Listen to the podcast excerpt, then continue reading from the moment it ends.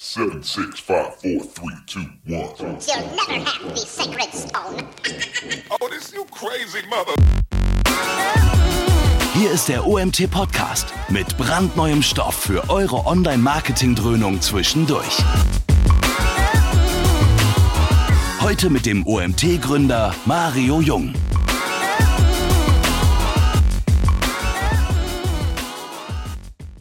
So, hallo, ja, ich glaube, dass heute schon einige von euch ähm, bei der Campix sind, beziehungsweise Contentix. Ich habe eben gerade ein paar Mails bekommen, dass ihr euch trotzdem einwählt. Erstmal Hallo an die, die oben gerade in Berlin sind. Ich komme morgen nach. Trotz Corona werde ich morgen dort äh, aufschlagen. Heute machen wir nochmal Webinar. Heute haben wir das Thema Inbound Marketing für dein Unternehmen. Ihr wisst ja, dass wir sehr viel mit dem Thema Inbound machen. Wir nutzen für OMT äh, HubSpot als Tool. Da wird vielleicht Andi auch gleich noch was zu sagen. Nachdem wir schon mal ein, zwei, dieses Thema, ein, zwei Mal dieses Thema in Webinaren angeschnitten hatten, kam der Zuruf von euch, ein bisschen mehr darüber zu machen. Können wir gerne tun. Und machen wir heute in Person von Andi, der sich bei uns sehr viel mit dem Thema beschäftigt. Dementsprechend, ähm, ja, Andi, viel Spaß, würde ich sagen. An, für euch da draußen, Super. die das erste Mal dabei sind, Fragen stellen über den Chat. Und ich komme am Ende wieder dazu. Wir machen eine kleine QA-Session. Bis dahin dürft ihr meinen herzlich äh, geliebten Kollegen Andreas Wander zuhören, der hier ein Büro weiter sitzt, zwei Büros weiter sitzt. Und äh, ja, ich wünsche euch viel Spaß. So, hallo, herzlich willkommen auch von meiner Seite. Genau wie der Mario schon gesagt hat, ich sitze hier in der Tat zwei Büros weiter in Hofheim ähm, schönen Bürogebäude der ReachX und darf euch jetzt die nächste äh, die nächsten 66 Folien lang unterhalten. Ich hoffe, dass ich in einer guten halben Stunde hier durch bin. Äh, Fragen bitte alle am Ende. Genau, und ähm, dann haben wir auf jeden Fall nochmal Zeit, uns ein bisschen äh, an die offenen Punkte halt zu orientieren. Ähm, genau, so, dann starten wir mal. Äh, der klassische Disclaimer, also wir selber benutzen halt eben auch HubSpot und äh, anhand dessen Beispiele gehen wir da einfach durch. Ihr bekommt mit den Folien zusammen auf auch nochmal Alternativen dazu, weil es äh, hier halt einfach um dieses Tool geht, äh, beziehungsweise die Methodologie dahinter, an der wir uns ein bisschen orientieren wollen, wenn es um das Thema Inbound Marketing geht. Ähm, ja, das ist jetzt auch einfach nochmal so eine ja, so ein bisschen eine Sensibilisierung dafür, wie sich Marketing ein Stück weit verändert. Also wir hatten ja früher ähm, einfach eine andere, ähm, ein anderes Kaufverhalten, das sich jetzt in den letzten Jahren halt einfach nochmal stark verändert hat und was jetzt eben sehr viel intensiver im, äh, im konkreten Umsetzung der Firmen, also in den Agenturen, in den Unternehmen, in den Shops und so weiter halt eben ankommt, ja. Und die, ähm, das Wichtigste ist, der Kunde informiert sich heute über das, was er kaufen möchte, bevor er es kauft. Also in der Regel ist der Kunde sehr gut informiert.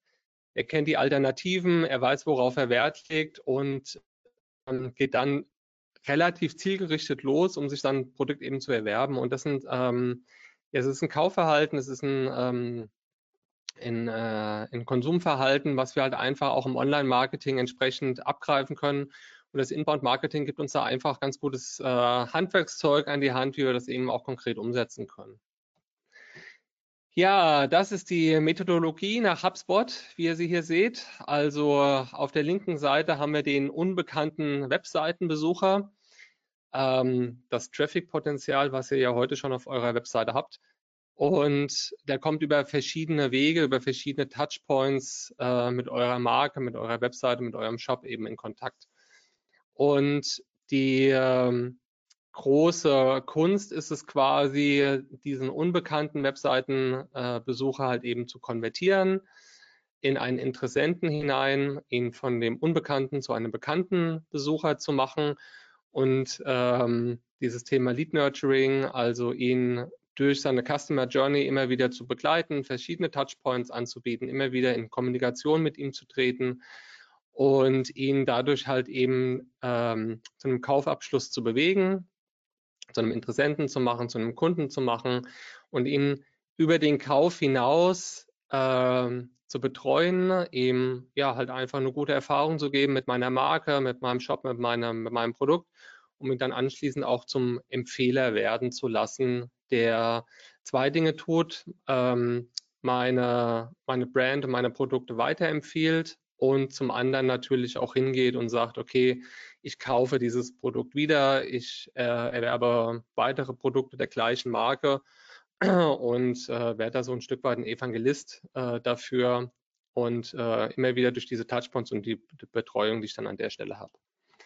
Ja, ähm, das ist jetzt mal ein, äh, ein etwas vereinfachte Customer Journey und die verschiedenen Touchpoints und die Content-Formate daneben gestellt, einfach mal um zu schauen, ähm, was kann ich mit den verschiedenen Touchpoints eigentlich auch für Content anbieten. Ja, ähm, das ist jetzt ein bisschen vereinfacht, das kann man komplexer gestalten. Ähm, nicht jeder Kunde durchläuft jede Phase oder jeden äh, Touchpoint möglicherweise, ja. Aber es gibt uns mal so ein bisschen eine Idee, ähm, wo ich eigentlich die Chance habe, mit dem Kunden zu interagieren und es gibt mir auch immer mal wieder das Gefühl dafür, in welcher Suchphase mein Kunde eigentlich ist, ja. Das heißt an der Stelle nämlich konkret, ähm, je weiter oben ich im Funnel bin, desto eher bin ich in dieser Informationssuche drin, also der Informationsphase, wie wir es jetzt auf den Folien davor eben halt auch gesehen haben. Und äh, möchte eher diesen informativen Content haben, wie wir es auf der linken Seite haben, also Glossare, auch Kaufberater, Kategorietexte, Blogartikel. Und je tiefer ich in diesen Funnel reinkomme, ähm, ja quasi am Ende auch sogar dann die Produktbeschreibung, wo ich halt mit konkreten Features, USPs den äh, Webseitenbesucher zu einem Kunden machen möchte, um den Abschluss dann auch entsprechend zu forcieren.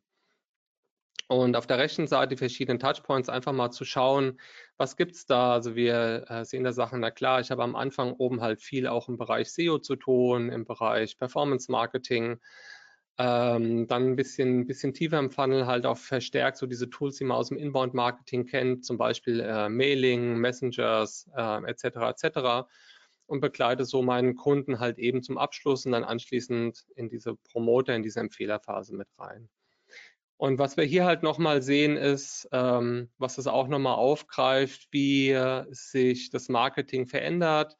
Es war einfach auf der linken Seite haben ähm, diese, diesen Outbound-Gedanken, diese Innenansicht, die, die eine Firma hat.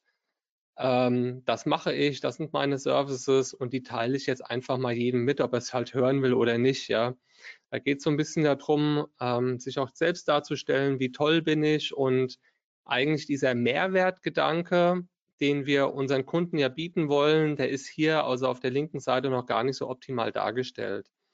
Auf der rechten Seite sehen wir dann im Gegensatz dazu ähm, dieses Inbound-Prinzip. Das heißt, ich werde quasi gefunden an der Stelle, wo der Kunde ein, ähm, ein Informationsbedarf hat, in welcher Art auch immer. Ja. Das heißt, ich habe die, die Information Search, ich habe Fragen zu einem Produkt, ähm, ich möchte Einsatzszenarien äh, sehen beispielsweise. Und so unterscheiden wir ein bisschen diese Welten und wir wollen uns ein bisschen mehr auf der rechten Seite bewegen, äh, wo es dann halt eben darum geht, den Content zur Verfügung zu stellen und gefunden zu werden, ähm, verfügbar zu sein in dem Augenblick, wo unser zukünftiger Kunde oder wo der bestehende Kunde einfach einen Informationsbedarf hat. So ein ganz kleiner Ausflug in das Thema Traffic generieren, weil trotz allem ähm, brauchen wir Traffic, um ihn zu konvertieren.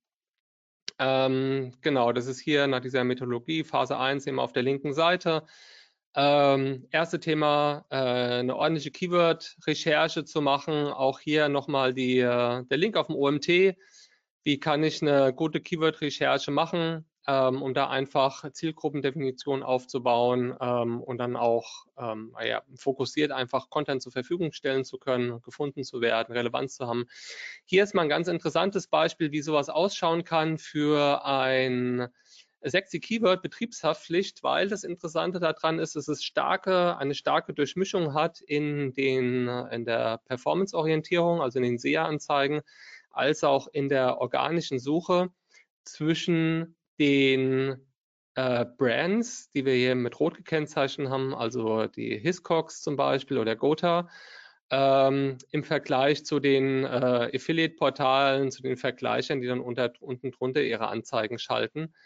Und ähm, da ist es hier halt einfach stark vermischt und die haben ähm, alle eine gute Keyword-Recherche gemacht und Google weiß jetzt noch gar nicht ganz genau, wie es ausschaut, ähm, ob das halt eher ein also gebrandetes Marken-Keyword ist oder halt wirklich über diese Vergleicher laufen kann.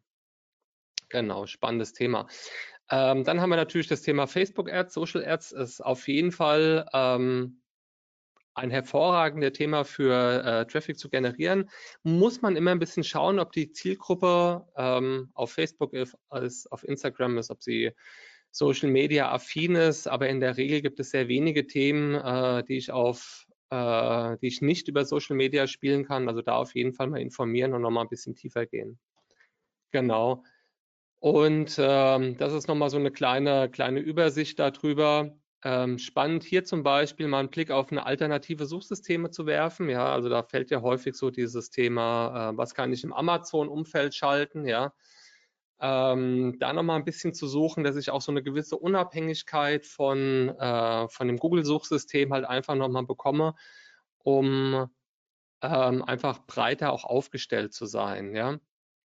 Wir haben äh, immer die Frage nach der Zielgruppe natürlich auch. Das heißt, wo hält sich meine Zielgruppe auf, ähm, die Buyer-Persona zu entwickeln, wo informiert sie sich, wo hält sie sich online auf, wie kann ich ähm, in Kontakt mit dieser Person treten. Und äh, gerade auch so im B2B-Umfeld, was mir immer wieder begegnet, sind Fachportale. Also in vielen äh, Unternehmen, die im B2B-Markt äh, unterwegs sind, gibt es zu den unterschiedlichen Themen auch immer ja, Fachportale, Informationsportale, ähm, teilweise auch Foren, Fachforen, wo die Leute sich austauschen. Und das ist natürlich auch immer ein guter Punkt, dort entsprechendes Seeding zu, be zu betreiben. Genau. Und ein Thema, was schon lange nicht mehr durch äh, gehört wurde, ähm, ist auch das Thema Brand, Brandbuilding, Empfehlungen zu machen. Ja, also wir haben ja auch den Social Proof immer wieder. Das heißt, über Bewertungen und Empfehlungen einfach auch in die Breite zu gehen und auch, auch als äh, Marke wahrgenommen zu werden. Das erhöht einfach den Trust und mit dem Vertrauen, was meine Kunden haben, wird es mir einfacher sein, einen Verkauf abzuschließen. Ja, dann wollen wir auch direkt mal einsteigen. Äh, ein paar Beispiele, wie das so aussehen kann. Also was machen wir zum Beispiel am OMT? Das kennt ihr alle schon, ja. Ähm, wir machen viel oder wir machen alles mit Content, ja. Ähm, das heißt, sehr viel umfangreiche Artikel, sehr, sehr viele Artikel, sehr viele Webinare. Und das ist eigentlich das, was wir wirklich ganz, ähm, was wir beim OMT hier ganz hart spielen, ist halt dieses Content- und Content-Marketing-Thema. Und wir sind halt auch wirklich zu einer richtigen Brand geworden. Die Leute kennen uns. Äh, es ist ein hoher Vertrauensfaktor da. Und äh, da sind wir halt auch wirklich extrem gut aufgestellt. Und hier kann man mal, das ist aus unseren Case Studies, ist auch vom OMT, dass wir äh, da eine, einiges halt eben auch an Ressourcen und Budgets reinstecken. Das muss man halt einfach auch mal sehen. Und man sieht jetzt auch gerade ähm, Anfang 2020 wieder die Traffic-Zahlen halt explodieren. Genau, wichtig dabei ist auch einfach nochmal so, wenn man sowas intern auch nochmal ein bisschen spielt, ein bisschen weitergibt, zu sagen, okay, ich habe einfach eine, auch eine zeitversetzte Wirkung. Also wenn ich heute mit Content-Maßnahmen starte, dann muss ich sechs, neun, zwölf Monate durchaus auch mal warten, bei einem neuen Projekt vielleicht sogar noch länger, bis sich da so eine Wirkung auch wirklich äh, zeigt. Da auf keinen Fall äh, mit kurzfristigen Erfolgen planen. Äh, manchmal hat man auch Glück und es klappt, aber da zählt der lange Atem. Genau. Das ist jetzt mal ein Beispiel ähm, Curve. Das kennen sicherlich auch viele. Das ist quasi ein, äh, äh, ein Informationsportal, ein Unterhaltungsportal rund um das mobile Leben. Ja. Und die machen eigentlich nichts anderes als äh, O2-Verträge zu verkaufen. Also es ist quasi ein, äh, ein Satellitenportal von O2, wie man das jetzt hier auch nochmal sehen kann. Und die holen sich halt eben die Traffic über den News und äh, bauen dann ihre Werbung ein, um dann die, um dann die Verträge halt eben ähm, zu platzieren, um die Handys zu verkaufen. sehen wir auch oben äh, Bereich die Deals, äh, Tarifdeals und so weiter, was ja auch eine echte Community ist ähm, im Deals-Umfeld und äh, präsentieren dann dort halt eben ihre Produkte. Also ist ganz geschickt gemacht und äh, ich komme halt mit einer anderen Brand in Kontakt. Also wenn ich O2 nicht mag, beziehungsweise O2 und Blau hier in dem äh, Fall, gehört ja zur gleichen Marke, ähm, bin ich bei Curved, informiere mich dort, schließe vielleicht auch einen Vertrag ab, ohne dass mein Besucher es wirklich wahrnimmt, dass er jetzt äh, bei O2 gelandet ist, einfach weil Curved jetzt hier auch nochmal einen Brand hat. Also sehr äh, gute und durchaus auch äh, schlüssige äh, Inbound-Marketing-Strategie über ein Satellitenportal zu gehen. So, das zweite Beispiel, was ich mitgebracht habe, nochmal ein bisschen aus dem ähm, eher B2B-lastiger, ähm, ist die K KfW, die hier nämlich hingegangen ist und hat auch, ähm, also ist auch in diesen ähm, in den Wettbewerb um die, äh, um die Kreditvergabe nochmal intensiver eingetreten weil wir in der Wirtschaft schon in, ein hohes, ähm, hohen Konkurrenzdenken haben, äh, dass die Kredite auch vergeben werden können. Also die Finanzunternehmen, dazu gehört auch die KfW, auch wenn man da vielleicht noch mal ein bisschen eher drauf kommen würde, anzufragen, möchte ähm, dann natürlich einfach mehr Kredite vergeben können und haben äh, die Gründerplattform halt eben ins Leben gerufen, um äh, die Fragen für Gründer zu beantworten und bei der Recherche dass man auf, bei der Recherche auf diese Plattform halt stößt und dann eben auch, ähm, wenn man feststellt, okay, ich brauche meinen Kredit an der Stelle, dann halt eben auch direkt bei der KfW anfragt, ohne den Umweg über die Bank zu gehen. Ähm, auch äh, geschickt gemacht, finde ich. Genau. So, das nächste Beispiel schon. Ähm, das ist die German Facility Management Association.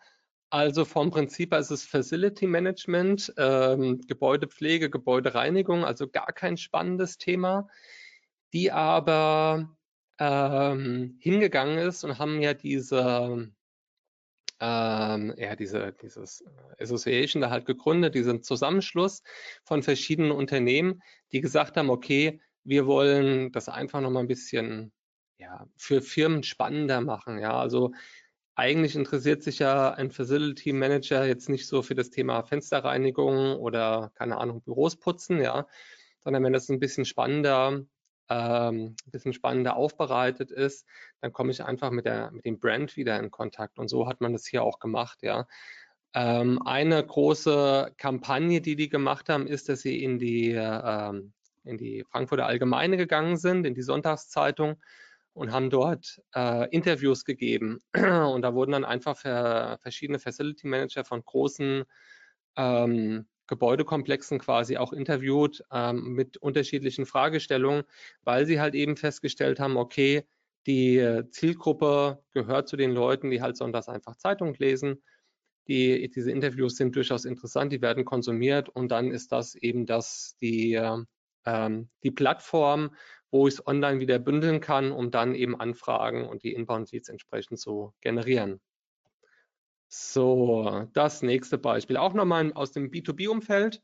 Ähm, die Leute, die sich jetzt äh, sehr intensiv mit dem Brexit befassen und befasst haben und Unternehmen beraten, die davon betroffen sind oder betroffen sein könnten. Ähm, das Thema ist in aller Munde ähm, jetzt auch gerade wieder aktuell ähm, durch den erfolgten äh, Brexit. Jetzt haben wir noch eine kleine Übergangszeit. Man, äh, fällt mir auch auf, dass man gerade gar nicht mehr so viel davon hört. Ja, Corona sei Dank.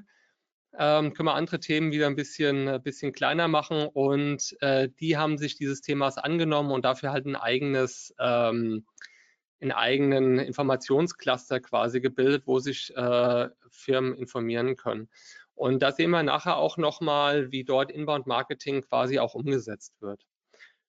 So, ein äh, letztes Beispiel jetzt erstmal aus dem Bereich äh, Consumer Goods. Ich habe hier Vivo Live ausgesucht. Ähm, genau, das ist ein veganer Ernährungsergänzungshersteller, der, ihr seht das oben an der URL, ich habe dort die, äh, ähm, die äh, Adresse aus England genommen, ja. Die haben jetzt auch Shops ähm, in den europäischen Ländern, also Deutschland, Frankreich, Italien und so weiter.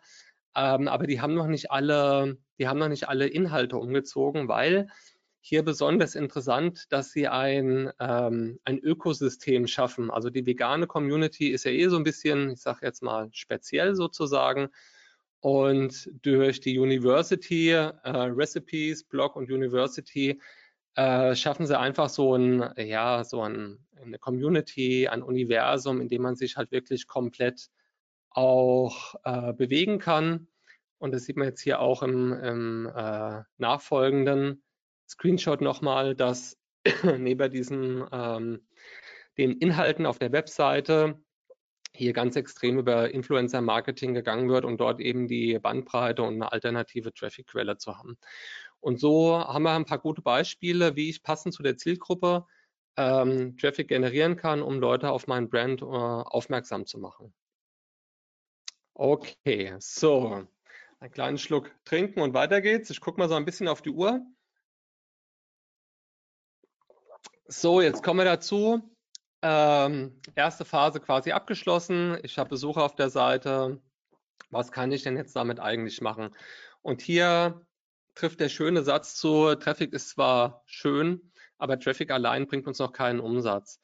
Und ich glaube, das ist wirklich ein wichtiges Thema, ähm, auf das wir achten müssen, weil natürlich brauche ich eine gewisse Anzahl Besucher auf meiner Webseite, aber ich muss diese Besucher halt eben auch konvertieren können. Und häufig, ähm, das ist das, was wir in so in unserem Agenturalltag eben auch erleben, ist, ich habe starke Seiten, ich habe starke Key Key Keywords, ähm, die häufig gesucht werden, die schon gut positioniert sind, ähm, aber ich kann halt das Potenzial nicht nutzen. Und das wollen wir uns mal ein bisschen genauer anschauen.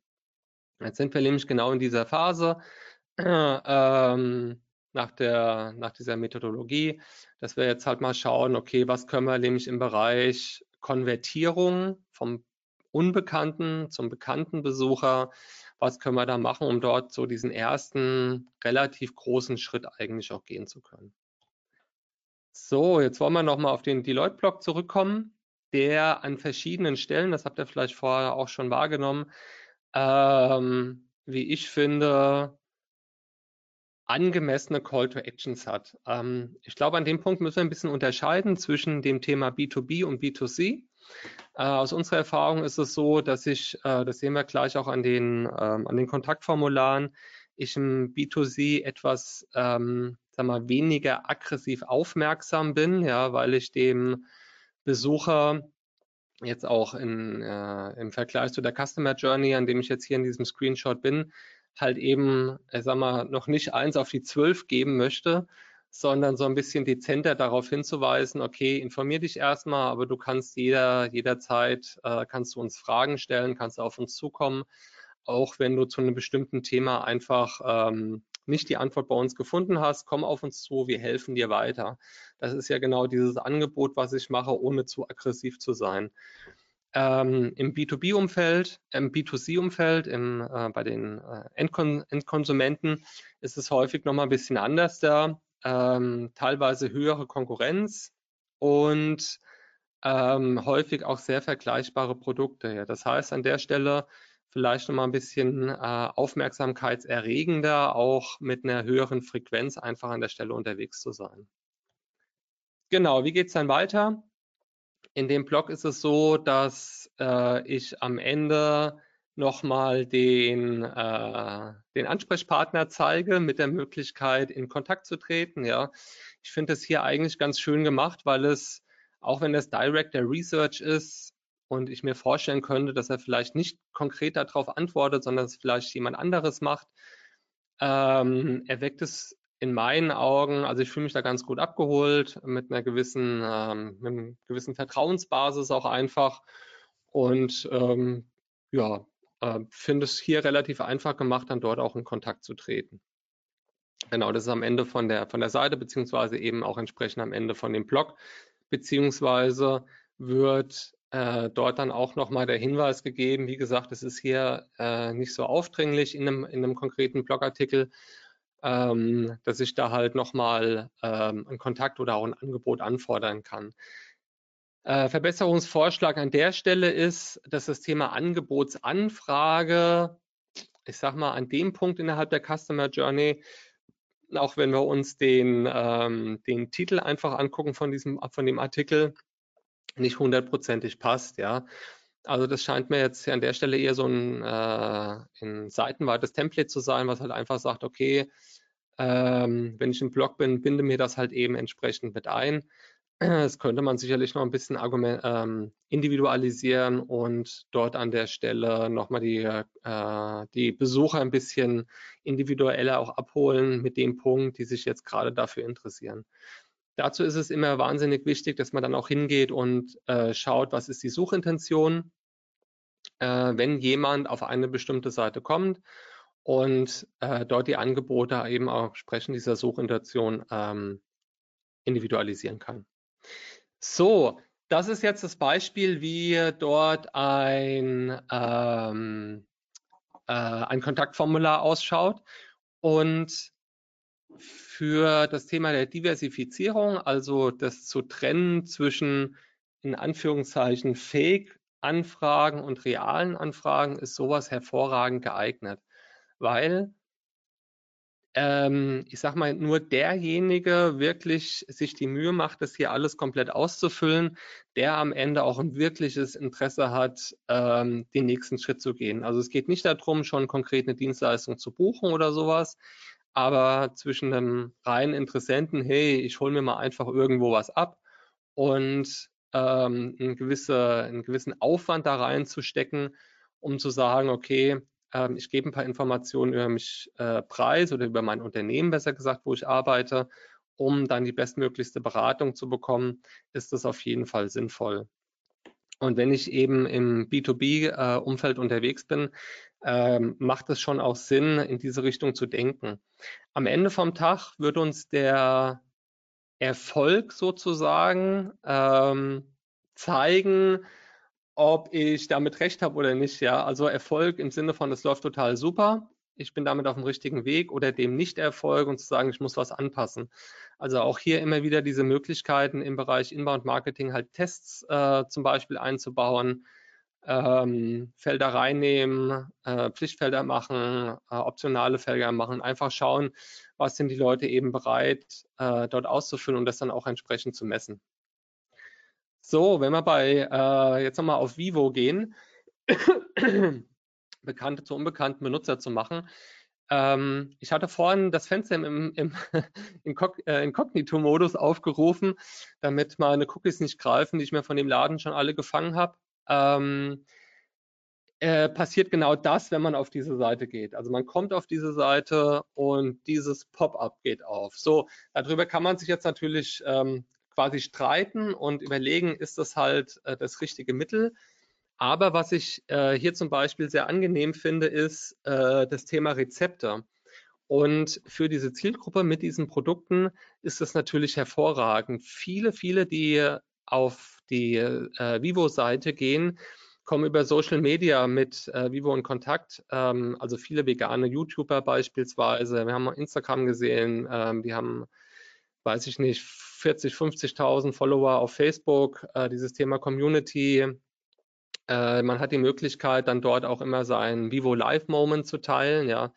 Das heißt, äh, man sieht immer wieder mal Fotos von, ähm, von Rezepten, die eben mit diesen Produkten irgendwie äh, hergestellt wurden oder verfeinert wurden.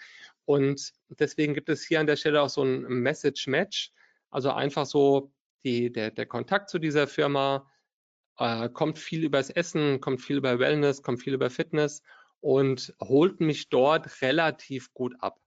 So, ähm, was hier einfach mal positiv zu sehen ist, äh, ich habe auf der linken Seite stehen äh, die leckersten veganen Rezepte. Ja, bitte, die möchte ich natürlich haben. Ähm, und ich klicke lieber links auf Ja als rechts auf Nein, danke, ich habe genug Rezepte, weil das hat man in der Regel nicht. Und der Vorteil ist, ich gebe meine E-Mail-Adresse. Klar, logisch, bekomme so einen Leadmagneten. Und ähm, in der Regel halt eben auch die Einwilligung, um mit meiner E-Mail-Adresse ähm, weiteren äh, Inhalte zu empfangen. Und ähm, finde es an der Stelle halt wirklich relativ äh, schön gemacht. Genau, feine Sache. So, und das ist, ähm, genau, das ist die äh, Plant-Based University, die wir vorhin in dem Screenshot auch gesehen haben, dieses, die, die Schaffung sozusagen eines äh, veganen Universums, in der mein Benutzer sich äh, bewegen kann. Und hier geht es darum, ähm, dass man sich kostenfrei in dieser University anmelden kann und man alles über den veganen Lifestyle lernt. Also wie ernähre ich mich, was muss ich supplementieren, wie koche ich, wie aufwendig ist der ganze Kram, äh, worauf muss ich achten, wenn ich irgendwelche Krankheiten habe, was auch immer, ja.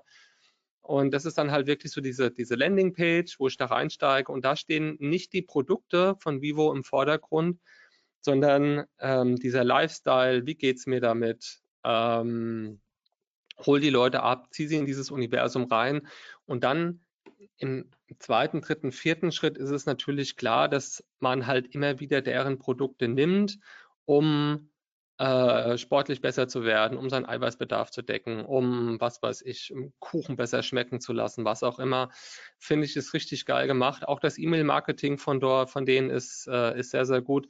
Wie gesagt, die haben noch nicht alle Inhalte umgezogen, deswegen dort eher mal auf der englischen Seite schauen.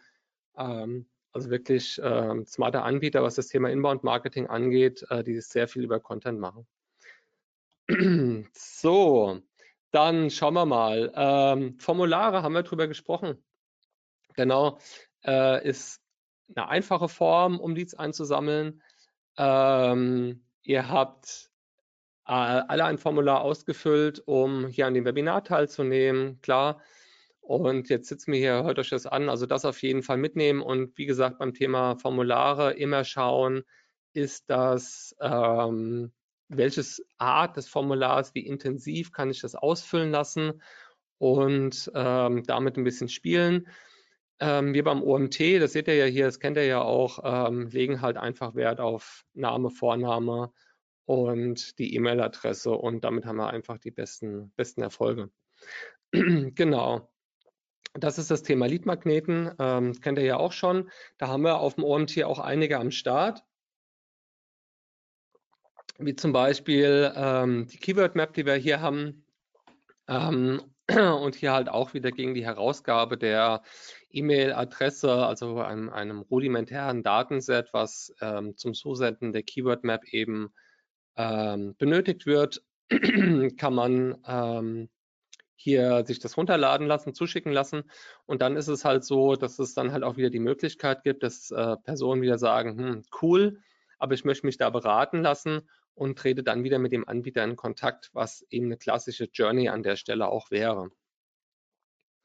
Und äh, so gibt es ganz viele Themen, auch aus eurem Umfeld, auch für euer Unternehmen, wo ich einen Mehrwert zur Verfügung stellen kann, also ein Content, den meine Besucher zu einer bestimmten Fragestellung eben weiterbringt und ähm, sie dann eben auch bereit sind, mit mir schon mal in einen ersten Kontakt zu treten. Was ich jetzt ähm, Schönes habe bei einem Tool wie HubSpot, ist das Thema progressive Felder. Das heißt, ähm, ich kann Felder vorausfüllen lassen, beziehungsweise Felder ein- und ausblenden, äh, wenn ich diese Daten schon kenne oder nicht kenne. Das heißt, ähm, wenn jemand äh, also wenn ein Kunde sozusagen schon im, im HubSpot CRM angelegt ist und ich Name, Vorname, aber die Postleitzahlen noch nicht kenne, dann kann ich äh, bei dem nächsten Kontakt des Kunden mit meiner Seite ähm, zum Beispiel die Postleitzahl und die, äh, die Stadt oder das Unternehmen erfragen. Beziehungsweise kann dann halt einfach eine Anmeldung zu einem Webinar nochmal einfacher gestalten.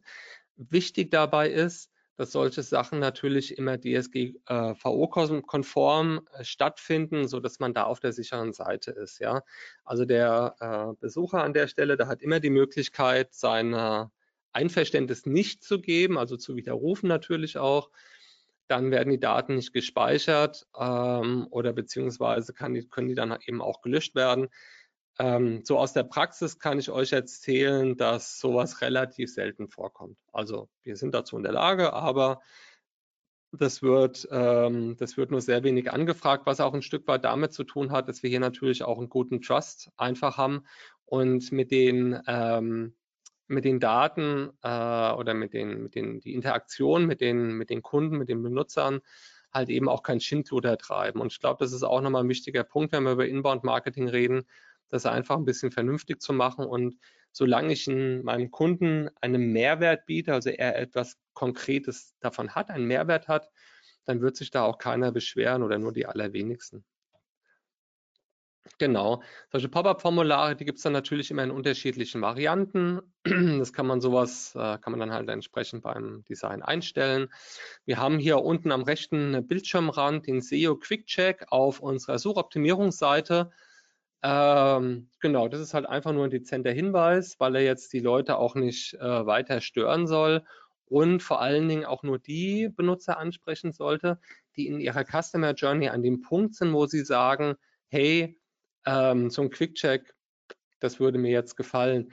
Ähm, und gar nicht so, ich sage jetzt mal so ähm, aggressiv in Anführungszeichen, nochmal so ein Call to Action äh, größer darzustellen. Anders da machen wir das hier bei unserem äh, Newsletter, wo wir einfach sagen, okay, wir sind felsenfest davon überzeugt, dass unser Newsletter ein richtig geiles Teil ist. Ähm, das können wir unseren Leuten oder unseren Besuchern wirklich auch einfach mal sehr großflächig anbieten, um zu sagen, ähm, da wird dir wirklich weitergeholfen, du kriegst äh, geile Inhalte, bleibst up to date, das ist ganz easy. Und wenn jemand da drauf schaut, dann seht ihr, dass wir halt mit mehr als 10.000 Abonnenten werben, was auch korrekt ist natürlich. Also keine, keine Fake News oder sowas. Aber das ist halt ein, ein hoher Vertrauensvorschuss, weil ich hier an der Stelle so ein Social Proof habe, ja. Das heißt, ähm, wenn so viele schon mitmachen, kann das Ding ja nicht verkehrt sein. Und ähm, dann ist die Scheu, selber auch mitzumachen, natürlich viel, viel kleiner. Ähm, natürlich ist es am Anfang ein bisschen schwieriger, ein, diese kritische Masse zu erreichen. Das ist wie bei Bewertungen auch beispielsweise. Aber wenn ich die erstmal habe, dann habe ich natürlich einfach einen großen, großen Schritt getan. Entschuldigung. So, wo sind wir denn jetzt hier? Ähm, Sekunde, falscher Knopf. So, hier geht's weiter. So, und dann sieht man natürlich auch, wie oft das angezeigt würde, also das Thema Messbarkeit ähm, unten drunter und äh, eine Conversion Rate von 1,25 Prozent für so ein Banner, das ist schon relativ gut. Also sind wir mal dabei, auch das besser zu machen, aber ist jetzt auch nichts, was wir irgendwie sagen würden, äh, okay, ist total schlimm. Ist auch schon ein bisschen älter ähm, vom, von äh, Sommer letzten Jahres. Da muss man jetzt auch einfach mal gucken, wie sich das so ein bisschen stabilisiert hat, beziehungsweise was wir da noch rausgeholt haben. So, das nächste Thema, super spannend, Nutzer zu, zu segmentieren. Ähm, wir haben über die Customer Journey gesprochen, äh, Informational Search, äh, Transactional Search, also von der Informationssuche näher zum Kauf hinzukommen. Und wenn man das natürlich auch ein bisschen weiß, wo jemand gerade steht, dann kann ich ihm andere Inhalte anbieten. Und das ist eine ganz spannende Sache. So, jetzt sind wir hier an dem Punkt bei dem Thema äh, Abschließen, also von dem Interessenten zum Kunden zu kommen, diese Conversion zu machen. Und äh, das ist ein schönes Beispiel dafür, wie man es vielleicht, äh, wie, Segmentierung konkret aussehen könnte. Ja, also ich habe auf der linken Seite einfach eine wunderschöne äh, Skulptur, ein Designobjekt, äh, was ich mir gerne auch mal ins Wohnzimmer stelle. Und auf der anderen Seite halt eher was für den äh, Sportschützen. Und ich sollte äh, diese Produkte beim Retargeting, beim Anbieten, bei, beim Werbung schalten halt mit meiner Zielgruppe idealerweise nicht vermischen, weil jemand, der sich für ein Designobjekt interessiert, hat, also der, es ist vergeudet, ihm eine andere Anzeige anzuschalten und natürlich auch umgekehrt. Und deswegen ist das Thema Segmentierung so spannend. Ähm, hier ist es so, dass wir bei HubSpot und auch bei anderen Tools ähm, solche Segmentierungslisten haben, ja. Und auf der rechten Seite seht ihr jetzt einfach so ein paar Kriterien, anhand äh, dessen ich solche Listen aufbauen kann. Das passiert automatisch im zweiten Schritt. Im ersten Schritt muss ich natürlich diese ganzen Regeln anlegen, sodass ähm, eine gewisse Aktion zu einer gewissen Segmentierung führt. So, das heißt, ich habe hier bestimmte Formulare, jemand hat eine, äh, eine Preisseite aufgerufen, jemand hat äh, zehn Mailings nicht geöffnet, äh, zum Webinar registriert, aber nicht teilgenommen. Dann wird beispielsweise der Link hingeschaltet, um ähm, sich einen Download zu holen und so weiter und so fort. Und hier kann ich dann auch sehr klar segmentieren, in welcher Phase mein, äh, der Besucher innerhalb meiner Customer Journey dann auch konkret ist.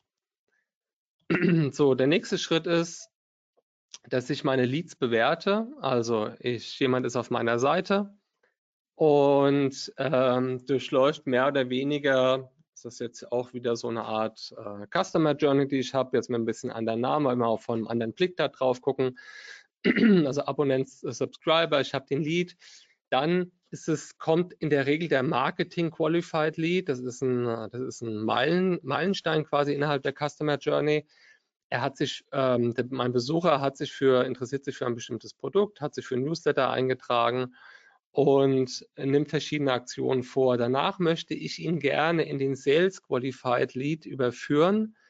Das heißt, mein Vertriebsteam im weitesten Sinne, ich Vertrieb für mein Unternehmen definiere. Das ist ein B2B, in der Regel halt eben ein Vertriebsteam wirklich, Menschen, die dort sitzen und Leute halt anrufen beispielsweise oder halt im B2C vielleicht eher auf einer eher digitaleren Weise. Ähm, aber das ist ein großer, das ist eine große Conversion. Wenn ich weiß, okay, Marketing Qualified Lead, ein sogenannter MQL, äh, qualifiziert sich, wird zu einem SQL, zu einem Sales Qualified Lead und ich kann plötzlich an, an, anfangen, andere Angebote zu geben, anders mit ihm zu sprechen, anders mit ihm zu kommunizieren, einfach mehr auf den Abschluss hin.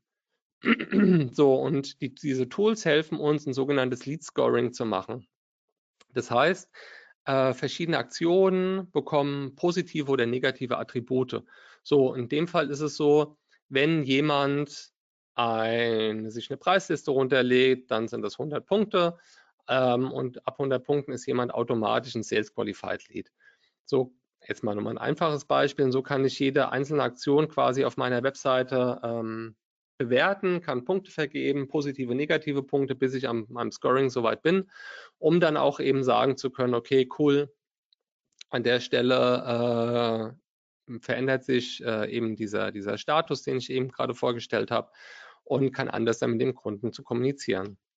So, die Sales Pipeline ähm, ist jetzt eher was für, für größere Deals auch beispielsweise, wenn wir jetzt wieder im B2B-Umfeld denken, der mir an der Stelle einfach hilft, in, äh, einen Überblick zu behalten, auch bei längeren Sales Cycles einfach nochmal ein bisschen tiefer einsteigen zu können, um zu schauen, was ist denn da der einzelne Status, insbesondere wenn ich es dann wirklich auch an ein Vertriebsteam übergebe. Ja, ich beeile mich jetzt ein bisschen. Die Zeit, es wird doch knapp. Ähm, spare Zeit mit Automation. Es ist in der Tat so, dass äh, je schneller ich reagiere, nachdem ich kontaktiert worden bin, insbesondere bei dem Thema ähm, äh, Angebotsanfragen, ähm, desto höher steigt meine Chance, desto, also das ist halt wirklich ähm, exponentiell steigend, dass der Kunde eben sich gut abgeholt fühlt und mit mir auch weitermachen möchte. Das sind auch nochmal ein paar Zahlen dafür.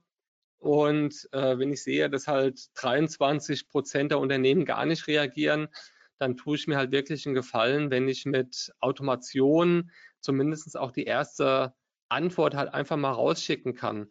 Dann kann durchaus auch mal charmant darauf hinweisen, hey, das ist eine automatisierte E-Mail, das wissen wir. Also da auch gar kein Hehl draus machen, ja ähm, um zu sagen, es ist angekommen, es kümmert sich jemand drum, der Prozess steht und es gibt einfach ein gutes Gefühl, weil ich als Absender von so einem Kontaktformular natürlich auch immer ein bisschen im Dunkeln stehe, ja. Kommt es wirklich an? Kümmert sich jemand darum? Vor allen Dingen auch, wann kümmert sich jemand darum?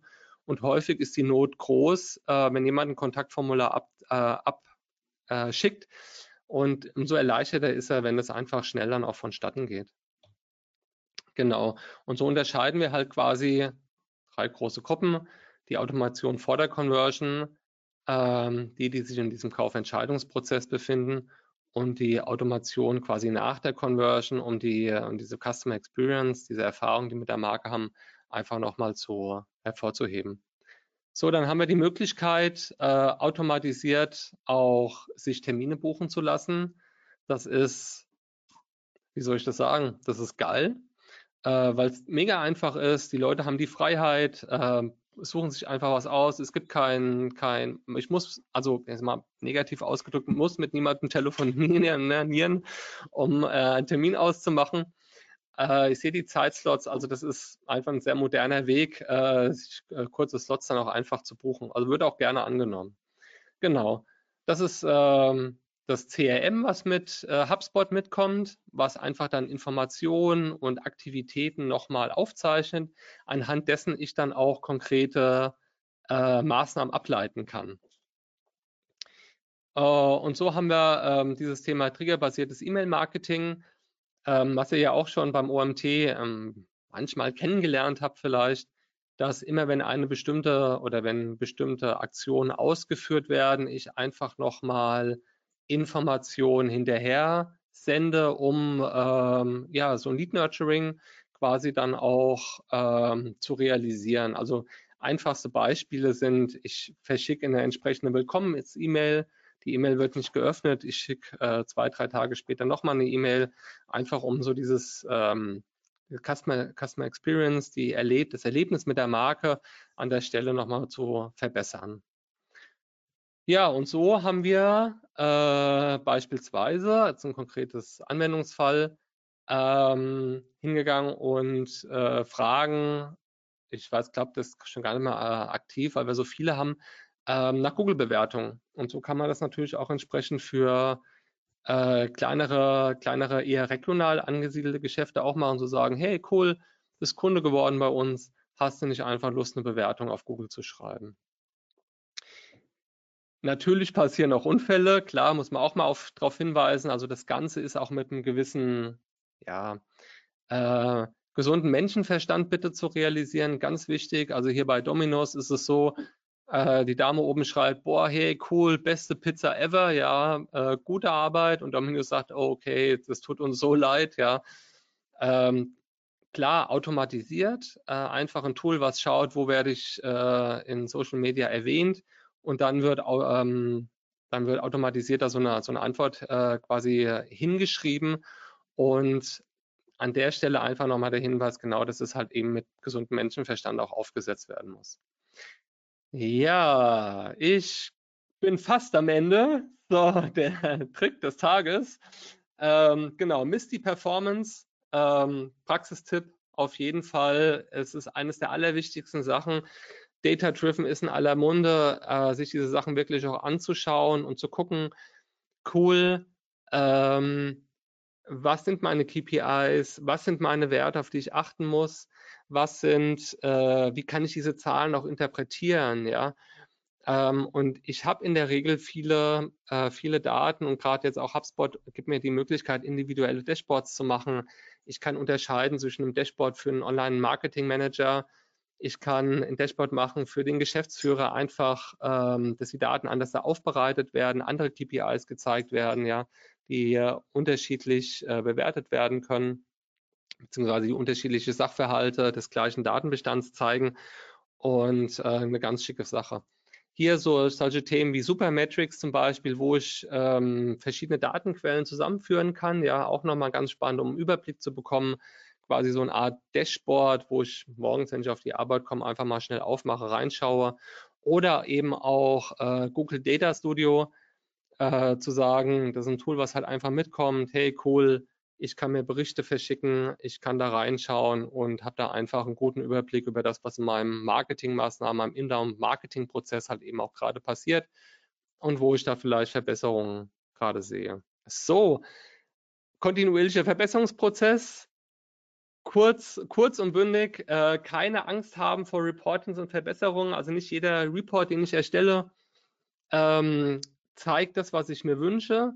Klar, das ist nicht immer so angenehm, aber ich glaube, es ist besser, auf die Zahlen zu schauen, sich bewusst darüber zu sein, was gerade passiert, als, äh, keine Ahnung, nach einem Jahr dazustehen und sich dann äh, zu fragen, Mensch, wir haben gar nicht das erreicht, was wir irgendwie wollten. Deswegen ähm, schaut euch die Zahlen an, leitet die Verbesserung davon ab und äh, setzt sie dann auch entsprechend in der Strategie um. Und dann werdet ihr sehen, dass es kontinuierlich besser wird äh, und dass ihr da eure Erfolge auch einfahrt. So, und die letzten vier Sachen, die ihr euch mitnehmen solltet für heute, sind, ähm, dass der Inbound-Marketing ein strategischer Ansatz ist. Das ist nichts, was ich mal machen kann und dann wieder aufhöre und dann wieder mache. Ich glaube, es ist eine strategische Entscheidung, weil einfach ein gewisser Aufwand mit dahinter kommt. Und ihr habt das ja auch gesehen, Erfolge dauern dann einfach auch ein bisschen. Aber es lohnt sich. Und das ist die, das ist die Kernaussage dahinter. Da kann, bin ich bin fest davon überzeugt, äh, dass jedes Unternehmen vom Inbound-Marketing profitieren kann.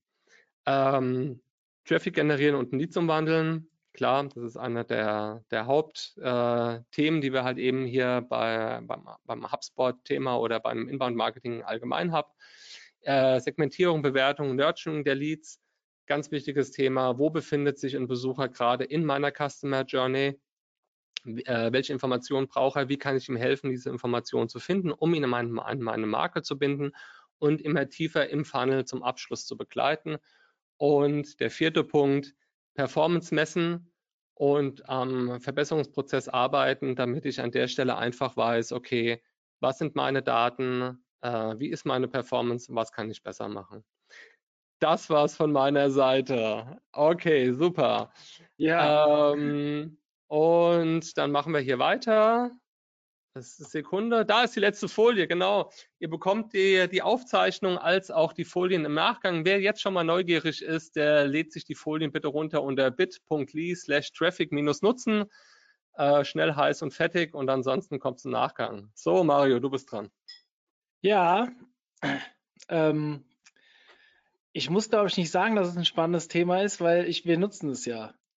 So, ich würde jetzt lieber gerne diese Fra die Fragerunde weiterreichen. Es ist keine Frage reingekommen bis dato.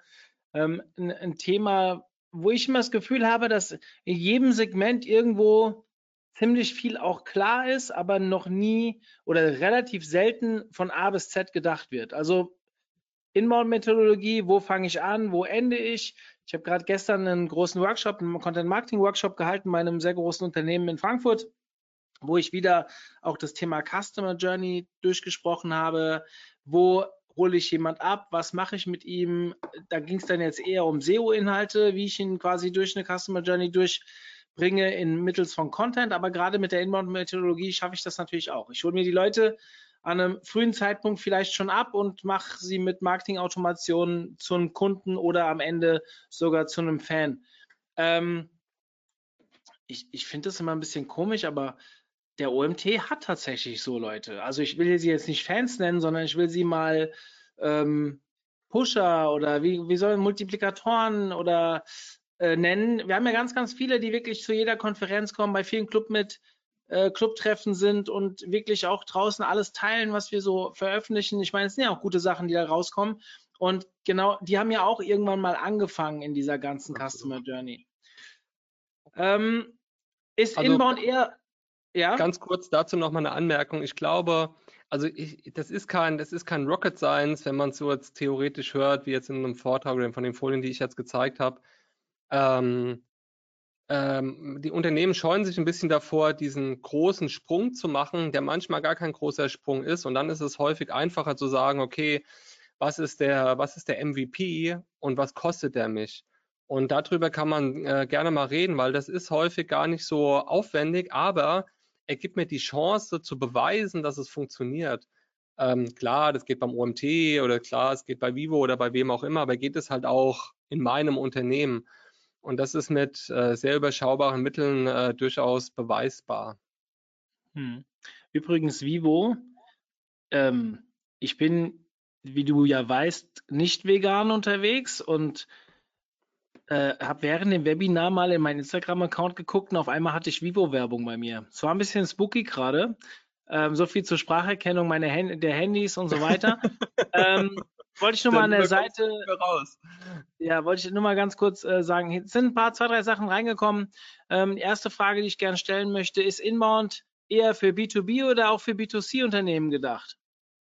Absolut für beides. Ähm, Genau, das ist immer so ein bisschen die Frage, wo fange ich an, wo, wo höre ich auf? Also im, im, B2, im B2B habe ja, hab ich ja auch extra noch Beispiele mitgefragt. Auch hier einfach die Frage, was ist, was sind die Touchpoints, die meine Zielgruppe, meine Buyer-Persona mit der Marke hat und wie kann ich sie bespielen?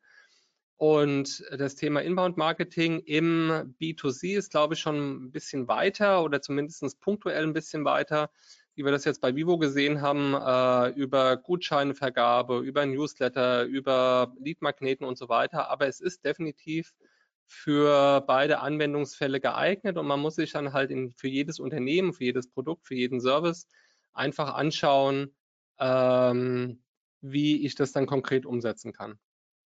Ja, also für diejenigen, die daran zweifeln, dass es für B2B interessant ist, ähm, der OMT ist eine B2B-Plattform. Also klar haben wir auch End-User, die als Person sich Webinare anschauen, sich selbst fortbilden wollen, aber rein theoretisch werden meistens die Tickets für die Konferenz oder für die Seminare von Firmen bezahlt. Also es gibt sicherlich auch Ausnahmen, aber ich hätte schon gesagt, dass das vor allem auch eher ein B2B-Ansatz ist, wenn man auch noch ja. berücksichtigt, dass ja dahinter auch noch eine Agentur steckt, die sicherlich mhm. auch seit Beginn des OMTs den einen oder anderen Auftrag mehr bekommen hat, ähm, kann man hier, glaube ich, schon von einem B2B-Case sprechen, der auch nachweislich, sage ich jetzt mal als Geschäftsführer der ReachX, äh, ganz gut funktioniert. Ähm, was haltet ihr, oder ich, ich münze mal um, was hältst du, Andi, von Chatbots als Werkzeug? Uh, Chatbots, schon lange nicht mehr gehört. Also, ich finde, ich, ich mag Chatbots mittlerweile deutlich mehr als noch vor einem Jahr ähm, oder vor anderthalb, was mit der Qualität der Chatbots zusammenhängt. Also es gibt richtig gute Sachen, die mich durch einen, durch einen Abschluss führen, die mich ähm, ähm, äh, narrowen, äh, runterbringen auf meine Fragestellung und mich dann zum Beispiel auf, eine, auf einen menschlichen Ansprechpartner auch verbinden. Aber die Herausforderung dabei ist, es richtig zu konfigurieren. Und das ist einfach ein Aufwand, der manchmal unterschätzt wird.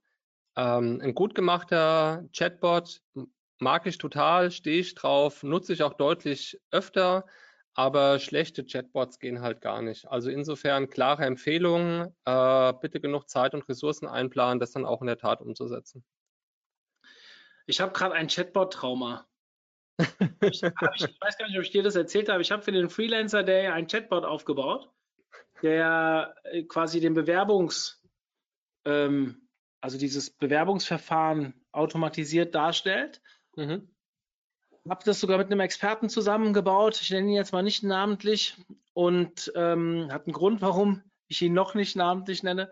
Ähm, äh, zudem äh, wirklich, ich weiß nicht, so um die zehn Personen durch den Chatbot gesch geschickt und wirklich zwar Verbesserungsvorschläge bekommen, aber unisono, das Ding ist geil, das wird funktionieren und so weiter.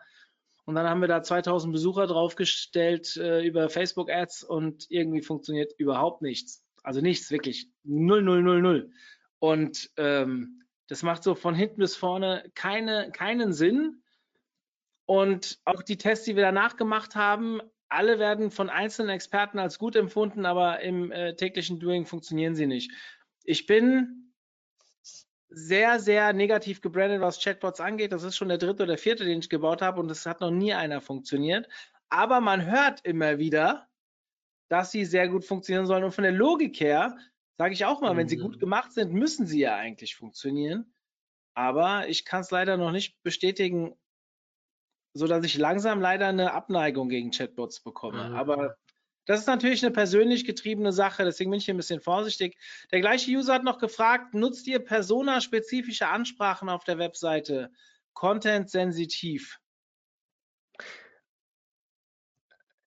Also äh, ja, das äh, tun wir. Also auf der Webseite, korrigiere mich Mario, ähm, auf der OMT-Webseite noch nicht mit dynamischen Inhalten, aber natürlich ähm, wollen wir, also natürlich sind wir uns bewusst, in welcher Phase in der Regel ein Besucher auf eine bestimmte Seite kommt und versuchen ihn dort mit den Needs abzuholen.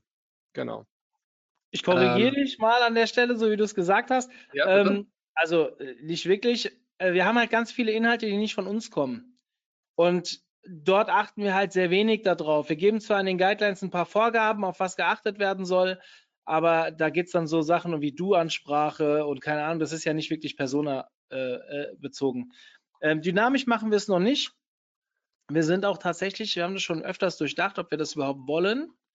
Ähm, unsere Persona im Online-Marketing ist halt sehr, sehr breit. Wir haben hier wirklich ähm, wir bieten halt das komplette Online-Marketing an. Also ich werde immer wieder gefragt, was ist eigentlich eure Zielgruppe bei der Konferenz und so weiter. Und das Problem ist, wir haben da 20 Zielgruppen gefühlt, die wir ansprechen, weil mhm. wir einfach die Zielgruppe Online-Marketing ansprechen. Und deswegen, da wir auch keine Frauen oder Männer bevorzugen, kein Alter bevorzugen, ähm, haben wir ja auch keine Ansprache-Persona bis dato. In der Agentur ist es ein bisschen anders, auch noch nicht dynamisch aber da machen wir schon sehr viel, gerade bei E-Mails und so weiter, wo wir ein bisschen mhm. äh, auf die jeweilige Person eingehen. Ja, also was wir, ähm, ich, ich kenne ein kleines Antiquitäten-Startup. Ähm, da ist es so, dass wir äh, teilweise stärker unterscheiden zwischen Du- und Sie-Ansprache, weil wir, ähm, also ich sag mal so, die Oma und Opa, die nochmal irgendeinen Gegenstand verkaufen wollen, die möchten natürlich gesiezt und sehr seriös angesprochen werden. Und die Kinder, die jetzt vielleicht ein, ein Erbstück verkaufen wollen, die sind es auch gerade, wenn sie über einen Kanal wie Social Media kommen, durchaus auch gewohnt, in einer sehr flotten Du-Ansprache abgeholt zu werden. Ja. Und das versuchen wir zu unterscheiden. Und der, den Effekt, den wir erzielen, ist äh, eine relativ gute Conversion in diesem Thema. Mhm. Lieber Andreas, danke für deinen Beitrag. Hast du vielleicht ein Beispiel, inwiefern sich durch Inbound-Marketing-Methoden der Umsatz gesteigert hat? Konkrete Zahlen darf ich natürlich nicht rausgeben, aber ähm, wir reden hier teilweise von ähm, deutlichen Steigerungen, also vielleicht, ich, ich scheue mich ein wenig, das Wort Verdoppelung in den Mund zu nehmen, ähm, aber wir können zumindest auch die, äh, die konkreten, ähm, das Voluminas der Anfragen auch dadurch nochmal erhöhen, indem wir äh, die Leute segmentieren und äh, sie vorab auch einfach nochmal mehr Informationen abgeben ich, also ganz ehrlich, wenn ihr, wenn ihr schon mit Traffic, also vergessen wir mal die, die erste Phase, wo man den Traffic erstmal besorgen muss. Aber wenn der Traffic da ist, mit gezielten Inbound-Marketing-Maßnahmen, finde ich eine Verdopplung eigentlich noch nicht mal so abwegig. Also, ich bin jetzt mal frei raus, wenn ich in ein Unternehmen gehe, was schon funktioniert, was, also wo schon Traffic da ist und alles drum und dran, dass eine Seite ist, die seit fünf bis zehn Jahren am Markt ist, da gehe ich auch als SEO raus und sage, hey Leute, wenn ihr wirklich bereit seid, was zu tun und Content zu entwickeln und so weiter, dann verdoppel ich euch euren Traffic nächstes Jahr. Ähm, das ist immer relativ klar, weil am Ende hängt es halt daran, wie viel Kapazitäten und Ressourcen du reinstecken kannst. Aber mhm. wenn schon viel Content da ist, ist das nicht das Problem. Und wenn ich dann auch noch Inbound von A bis Z durchdenken kann auf der Plattform, ich würde ja durch den verdoppelten Traffic eh schon die doppelte Anzahl an Leads plus minus, ja, je nachdem, wo ich den Traffic ja. halt äh, auf der Seite mir hole. Das vielleicht ist ein bisschen einfach, ein bisschen theoretisch, aber wenn ich dann auch noch freie Handlungsmöglichkeit äh, bekomme, mir auszusuchen, wo ich Formulare einbaue, wie ich sie einbaue, wie ich Seiten umbaue, da ist eine Verdopplung überhaupt kein Problem normalerweise. Jetzt ist aber auch eine Verdopplung relativ. Wenn du nur eine Anfrage hast, da auf zwei zu kommen, ist nicht so das Problem. Aber wenn du ähm, ja, das, ja, es ist aber so. Also wie oft habe ich diese Frage in Kundengesprächen gehabt, dass sie mich das gefragt haben. Und wenn ich dann sehe, ein Portal, was 300.000 Besucher über SEO bekommt im Jahr, das auf 600.000 zu schieben, die Hälfte schaffst du mit Low-Hanging Fruits in der Regel. Mhm. Und da reden wir nur über Traffic und dann machen wir noch drei, vier gute Maßnahmen, die dann auch wirklich mal ein Jahr lang durchgezogen werden. Dann ist eine Verdopplung absolut realistisch. Und dann äh, auch eine Verdopplung von Leads zu bekommen, und durch eine bessere Integration, vielleicht auch eine Conversion-Optimierung und so weiter. Ähm, ja, hier schreibt jemand gerade, Lead-Verdopplung ist kein Problem. Wir hatten letztes Jahr Verdreifachung mit Facebook-Leads. Ja, da kann ich noch ganz andere, also ja, finde ich total cool. Nochmal, es ist relativ. Eins auf drei oder äh, 1000 äh, auf 3000 ist halt ein Unterschied. Grundsätzlich ist es aber bei einer Seite, die da noch nicht durchdacht ist und damit noch nicht mhm. angefangen hat, mit solchen Daten zu arbeiten, ist eine Menge möglich. Das will ich, glaube ich, an der Stelle einfach nur ja. rübergeben. Konkrete Zahlen sind, glaube ich, hier total irrelevant. Ähm, letzte Frage. Ihr nützt, ihr nutzt ja HubSpot, wie zurzeit wir auch noch. Überlegen jedoch umzusteigen, da unsere Sales-Abteilung nicht so zufrieden ist. Könnt ihr Alternativen empfehlen? Da müsste man jetzt mal wissen, warum die nicht zufrieden sind. Ja, genau. Also das ist jetzt, ähm, also das ist eine Frage, die lässt sich aus dem Stegreif nicht beantworten. Du siehst meine Kontaktdaten, schreib mir einfach eine E-Mail, ähm, lass uns mal telefonieren, lass uns mal austauschen zu diesem Thema. Ist ganz spannend. Also wirklich das, was Mario gesagt hat. Ähm, was funktioniert nicht? Was wird von der, äh, was wird, äh, was, was wünscht sich der Vertrieb? Und dann ist auch immer ein bisschen die Frage, klar, äh, wo liegt das Budget, ja? Also ähm, natürlich gibt es Alternativen, ähm, die, man, die man da anwenden kann. Und dann ist es immer so, kriege ich halt diesen Gap geschlossen zwischen der Marketingabteilung und dem Sales, ja, weil es natürlich herausragende Tools gibt, die jetzt nur CRM können, optimiert für Vertrieb, aber die halt hinten raus äh, das Marketing nicht können. Und da muss man ein bisschen differenzierter drauf schauen, äh, und die Anforderungen mal aufnehmen, weil so ein Switch häufig ähm, komplex und aufwendig ist und das sollte man sich äh, gut überlegen und gut planen dann auch.